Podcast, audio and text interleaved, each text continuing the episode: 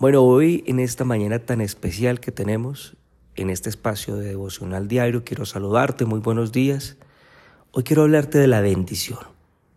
Mira, cuando tú decides honrar a Dios, cuando tu vida, en tu corazón, para ti Él es lo más importante, hay una bendición reservada para ti. Esta bendición a ti te hace que estés en ventaja con respecto a los demás. Te hace más competente.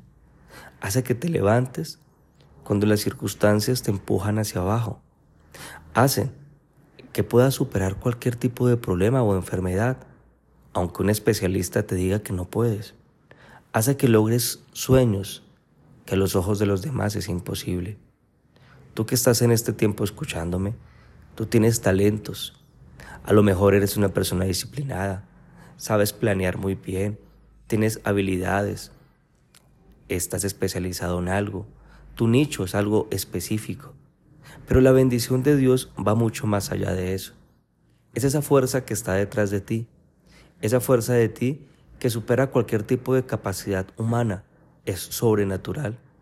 La bendición de Dios sobre ti abre puertas que muchos han intentado abrir y no han podido. La bendición de Dios sobre ti derrumba murallas, las murallas que nadie ha podido destruir. La bendición que Dios tiene sobre ti te provee lo mejor, te da lo mejor y aún de una manera extraordinaria, de la forma en que tú menos piensas. Todo esto hace la bendición de Dios en tu vida. Malaquías capítulo 3, versículo 10 habla sobre la bendición. Y hay unas características importantes que menciona Malaquías 3. Te lo voy a leer para que por favor me escuches. Me sigas mentalmente. Dice, trae todos los diezmos al alfolí y haya alimento en mi casa. Y probadme ahora en esto, dice Jehová de los ejércitos, si no os abriré las ventanas de los cielos y derramaré sobre vosotros bendición hasta que sobreabunde. Así lo dice. Dice, que Dios derrama sobre ti bendición, bendición, y dice hasta que sobreabunde. Es más, no dice hasta que abunde, va mucho más allá. Es como aquel que intenta recogerla y no puede porque se sale por todos lados. Va mucho más allá de lo que aún tú has imaginado. Hay otro punto importante. Dice bendición es decir, está en singular. No dice bendiciones en plural, porque cuando tú tienes la bendición de Dios, viene el paquete completo. Tienes todas las bendiciones. La bendición de Dios no tiene espacio para que se pueda almacenar. La bendición de Dios no es posible almacenarla, porque todas las cosas buenas que Dios tiene para ti superan aún tus expectativas. Las personas ordinarias, las personas ordinarias se quejan. Las personas ordinarias se deprimen, se lamentan. Las personas ordinarias les abruma un informe médico. Las personas ordinarias un problema financiero, una deuda, un cobro, un pago pendiente, los tumba. Los problemas, los problemas de pareja o con algún hijo se deprimen, les cuesta mucho levantarse, se preocupan, se llenan de angustia. Son aquellos, los ordinarios. Lo que, lo que pasa es que tú no eres una persona ordinaria. Tú eres alguien totalmente diferente. Tú eres extraordinario porque tú tienes la bendición de Dios sobre tu vida. Si tú lo tienes a Él, tú tienes la bendición. Él te dice, tu Padre te dice, yo estaré contigo hasta el fin. Así lo dice Mateo 28, versículo 20. Dios está contigo. Y si Dios está contigo, tú tienes la bendición. El rostro de Dios a ti te está sonriendo, porque Él está contigo. Cuando tú lo crees, cuando tú crees que la bendición de Dios está en ti, pues no estás molesto porque la gente no te trata bien. Ese es problema de ellos. Cuando tú crees que la bendición de Dios está en ti, no estás preocupado por tus finanzas, No estás frustrado por un hijo, no estás frustrado por tu pareja, no. Cuando tú crees que la bendición de Dios está en ti, que Dios está en ti, tú tienes paz, tú confías, confías en las palabras de Él.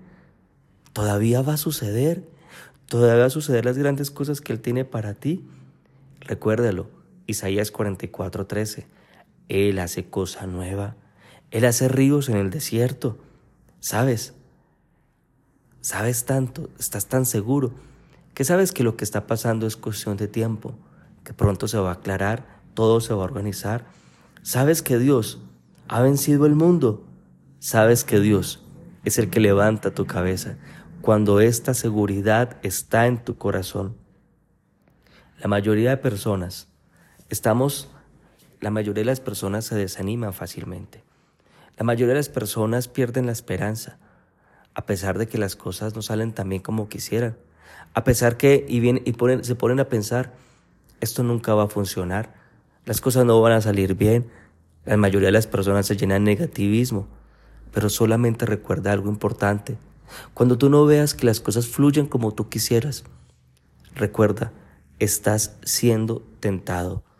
Quiero explicarte un poco más sobre esto porque tu vida puede estar hoy tentada. José y María, aquellos jóvenes que Dios escogió para que dentro de esta familia ellos pudieran ser padres, padres de Jesús.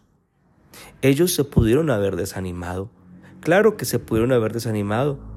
José no pudo darle un lugar digno para que su hijo nazca. Él pudo haber pensado, yo no puedo, yo no puedo hacer ni siquiera que mi esposa la atiendan dignamente. José pudo haber pensado, soy un inútil, no puedo.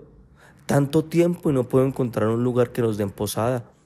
Soy incapaz, soy un perdedor. José se pudo abrumar con esos sentimientos. José pudo haber dicho, no calculé bien, no preveí bien las cosas que de pronto se adelantara el nacimiento de Jesús. No tuve un plan A, un B, un plan C. No hice un análisis de los riesgos del viaje con mi esposa, así embarazada. José pudo haberse sentido así, evidentemente. Y bueno, qué va a decir de María? María también se pudo desanimar. María también pudo haber experimentado esto. María también. Porque María pudo haberse preguntado, bueno, ¿y cuál es la promesa de Dios? Dios dice que está con nosotros, pero miren, estamos solos. No encontramos un lugar para descansar, para que nazca mi hijo. Si Dios estuviera con nosotros, ¿por qué no se nos abren las puertas? Porque de manera literal las puertas se le cerraron a José y María y a Belén. Si hubiera, si hubiera enojado con José, María, claro. Si María no creyera que la bendición de Dios estuviera en ella, se hubiera enojado con José y le va a decir a José, oye, tú no haces nada bien, tú todo lo haces mal. Oye, ni siquiera me creíste cuando el ángel me dijo que yo estaba embarazada. ¿Se pudo haber enojado con él? ¿Le pudo dar pelea? ¿Mm? María pudo haberle dicho a José, ah, no nos abren las puertas en Belén porque tú no tienes fe. Tú eres un hombre que no tiene fe, claro. A nosotros, si lo tenemos aquí, José y María tenían algo muy importante que nos enseñan. Ellos tenían la bendición ellos estaban seguros que tenían la bendición y no se dejaron tentar. No dejaron que las puertas que se les cerró les robara la bendición. Tú tampoco. Porque cuando pasas por circunstancias como estas, no dejes que nadie te robe la bendición.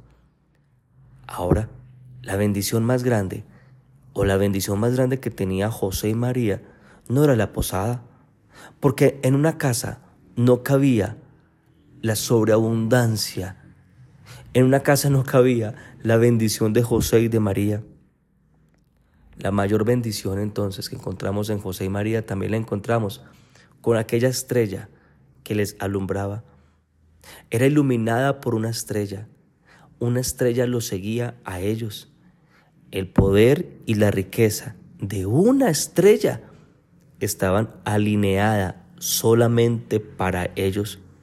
José y María no veían esta estrella, pero la estrella los seguía a ellos.